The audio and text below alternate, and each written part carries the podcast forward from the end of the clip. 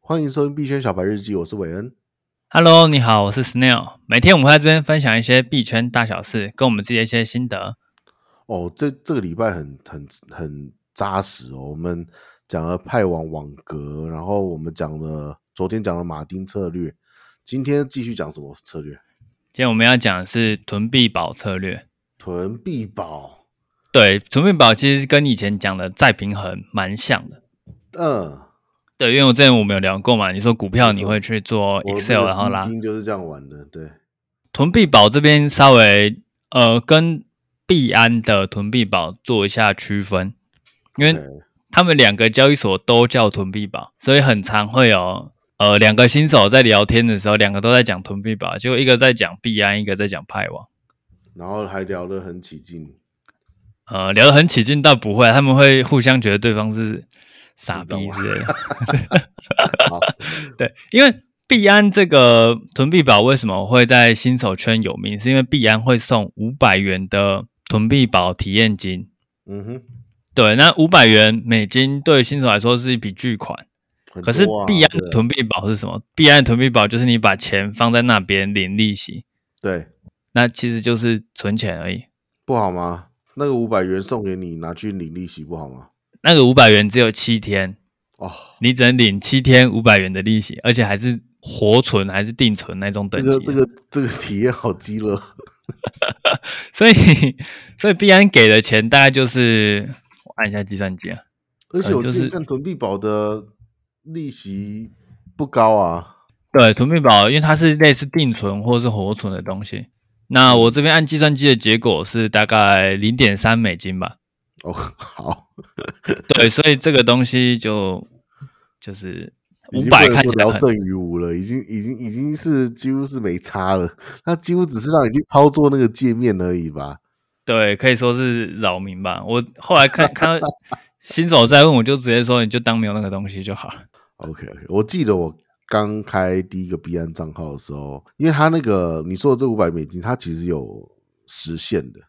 对，然后我记得我超过那时限的时候，我还蛮就是有一难过点的有是点懊悔，但是对，其实你没错过什么。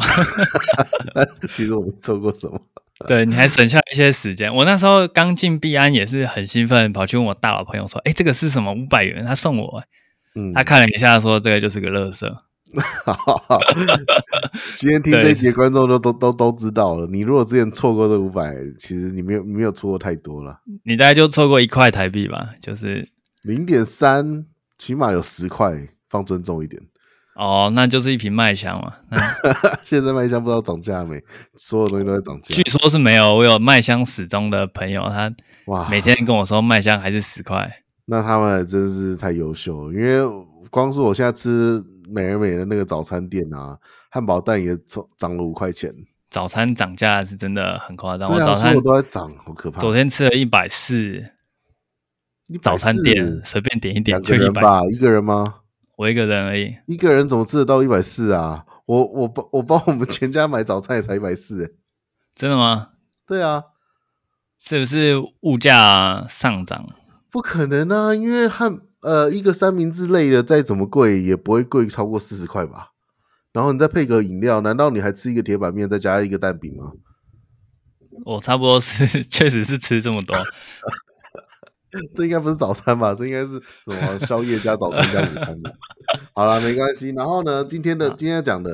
好，那呃，币安囤币宝是这样，它就是一个存钱的东西，嗯，它会送一个五百元的那个券，那那个券基本上就是没什么用。对，派网的囤币宝是干嘛？派网囤币宝有两个分类，一个是双币，嗯一个是多币。那双币就比较简单，你就选你想要的两个币种放进去。这跟 DeFi 那个那个 staking 词词不是一样的东西吗？除了他们都是放两个币以外，没有什么共同的地方。哦，真的吗？怎么说？对，因为啊，我们今天选了两个币，例如说，我选的是比特币跟以太坊， 对，双币的默认是五十五十，也就是说嗯一比一。那我手上现在有一百美金的比特币跟一百美金的以太坊。对，比特币今天上涨了，我的比例就可能是一百一比上一百嘛。哦，OK，然后他就对，把我再就会平把衡对我就会把五趴的比特币卖掉，换成以太坊，让我的比例变成嗯一百零五比一百零五，这样我还是可以吃到他们上涨的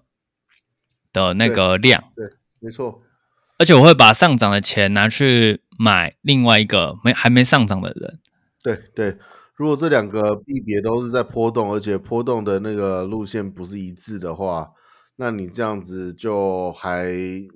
蛮不错的。对，所以他就会可是你这两个币别如果波动了的方向都是正相关的话，你不就很搞笑？就是赚比较少。嗯对，那也也起码不会亏啊。嗯，不至于亏啦，对。啊对，那这个双币它是这样，那你双币有一个很重要的点是，它的比例一定是五十比五十。嗯，其实双狗就蛮适合来做这件事情的哦哈。对，所以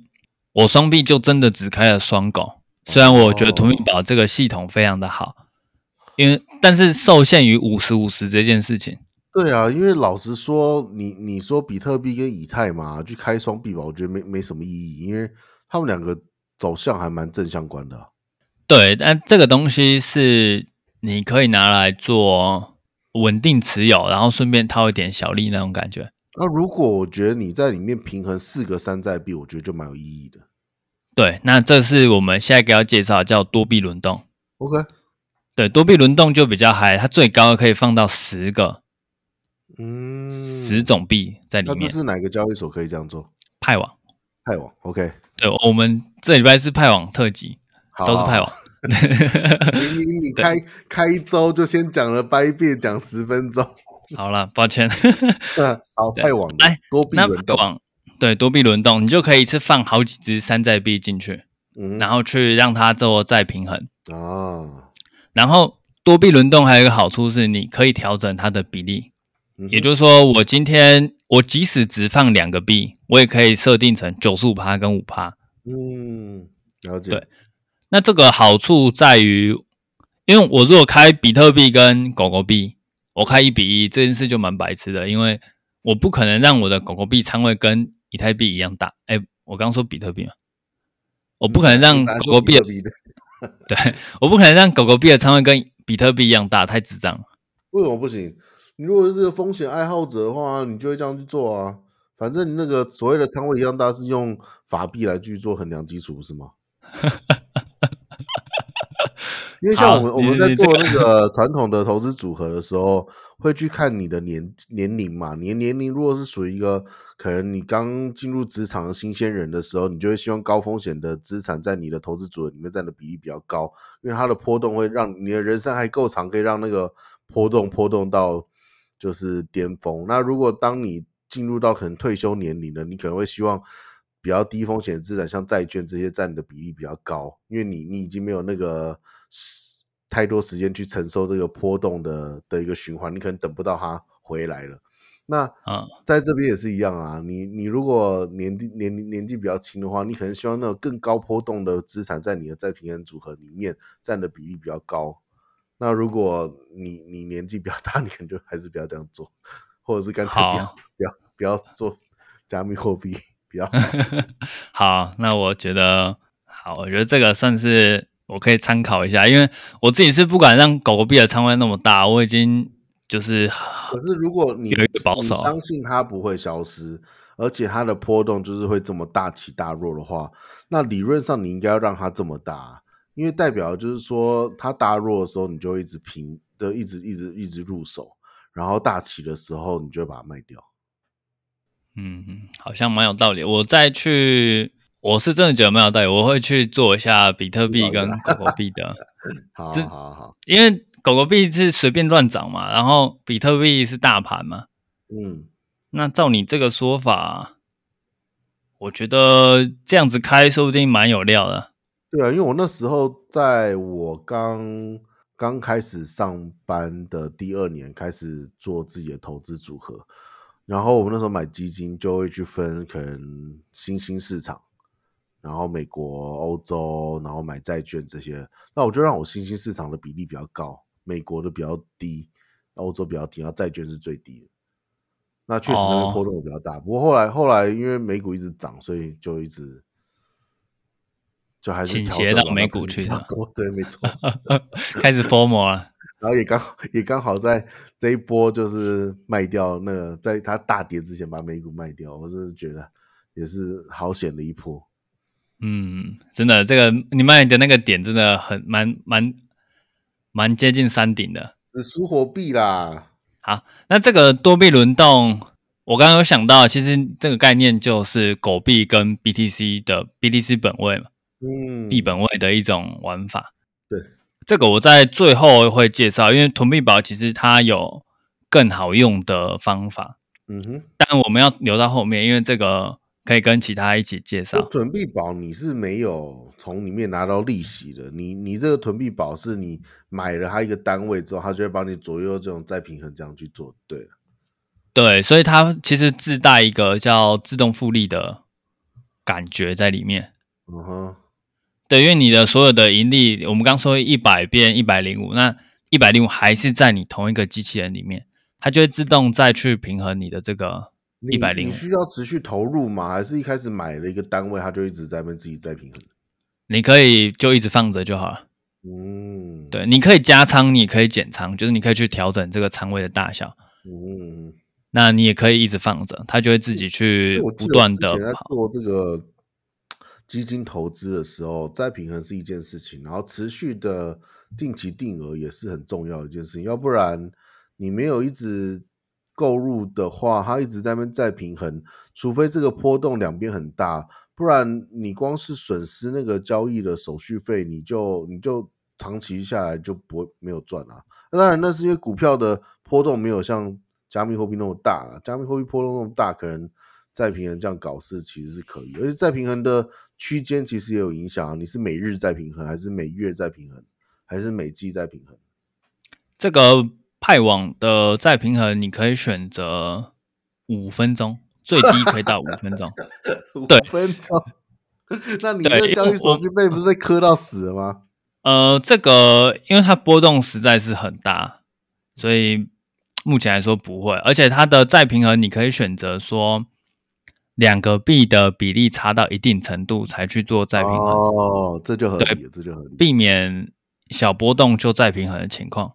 没错，没错，没错，这样就合理了。哇，币圈真的很疯狂哎、不愧是人间一年，币圈一天，五分对钟它再这平个衡。再平衡真的很厉害。我的狗币跟续把的再平衡，我开了这个最新的这个开了五十二天，嗯，那在五十二天之前，我们来看一下，续把大概跌了，续把大概跌了二十五趴，嗯跟五十二天前比较，嗯哼，我的狗币跟五十二天前比较，大概也跌了，太夸张了吧？对对对，应该是这样，跌也跌了五十趴左右。你 都是跌，所以狗币跌比较多，你就买狗币。对，所以我们刚刚说续把跌了，哎，我又忘记数据了，可恶！我们刚刚说续把跌了三十八，狗币跌五十八，对不对？嗯所以我这个囤币宝组合是不是应该是亏很多？嗯大概至少要亏三十趴嘛，不然狗币跌五十趴，续把跌三十趴，怎么可能还是赚钱？可是对，